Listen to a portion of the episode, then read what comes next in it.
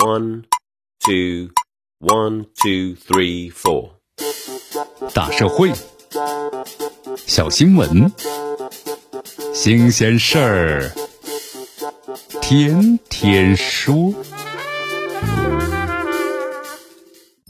朋友们，你们好，这里是天天说事儿，我是江南。这两天，河南邓州的三姐弟共用一部手机啊上课的事件，引发了舆论的广泛的关注。那么，另外根据媒体的报道，这洛宁呢初中女学生郭翠珠寒夜在村委啊蹭网学习的图片，也是刷爆了网络。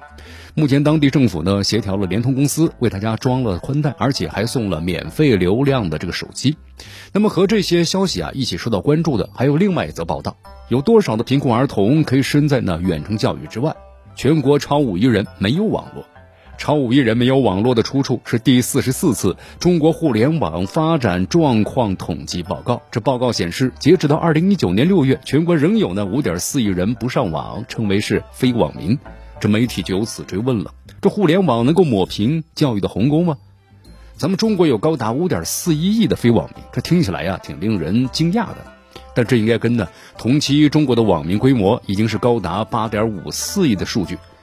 一起啊至于十四亿人口基数的大背景下的审视。咱们客观的说一下吧，没有哪个国家能做到呢全民上网，这未必啊是上不起，还有呢结构性的原因。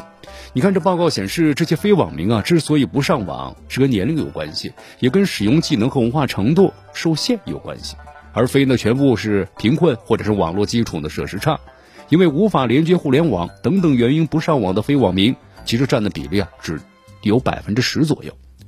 不是呢超五亿人没网络，而是呢超五亿人呢不上网。差了这么几个字儿，这两者之间的差别就很大了。如果咱们具体到啊，因为互联网的资源占有呢不均衡而导致的教育鸿沟问题，这就意味着两种解决的方向不一样。前者需要解决新基建的问题，而后者在于呢采取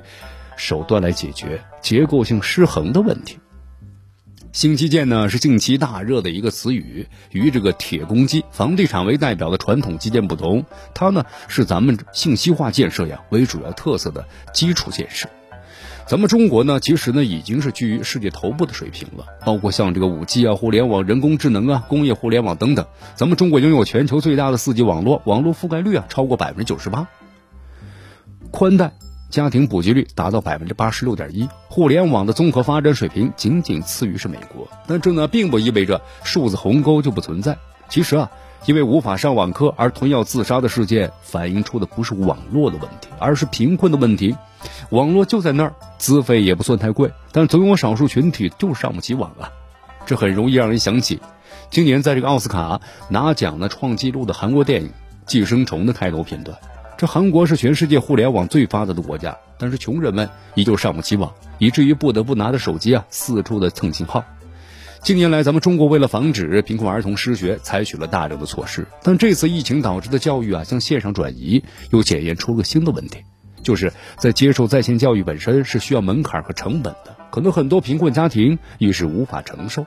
甚至对于一般家庭来说呀，这种新增的成本有时候也会构成经济上的压力。比如说，老师在网上出题，需要学生在家里呢把试卷打印出来，那购买纸张和打印机就成了新增的成本。一些聪明的家长发现呢，拿保鲜膜覆盖平板电脑之后，让孩子拿来写作业，成本是最低的。于是啊，就造成了电商平台上的保鲜膜意外的热销了。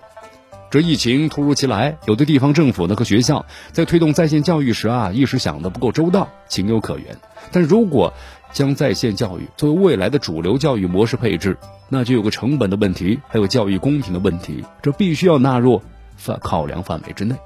这包括呢，采取在施教过程中尽量的低成本的教育方式，向贫困的学子提供必要的设备，包括呢上网资费进行了定向的补贴等等等等。你看呢？这方面咱们的工信部呢有所行动了。根据最新发布的关于进一步做好新冠肺炎疫情防控期间宽带网络呢助学和教学的工作的通知，那就是鼓励和建立咱们的贫困学生推出的特惠的流量包等等精准的帮扶，还有就是减轻困难学生啊用网资费的压力，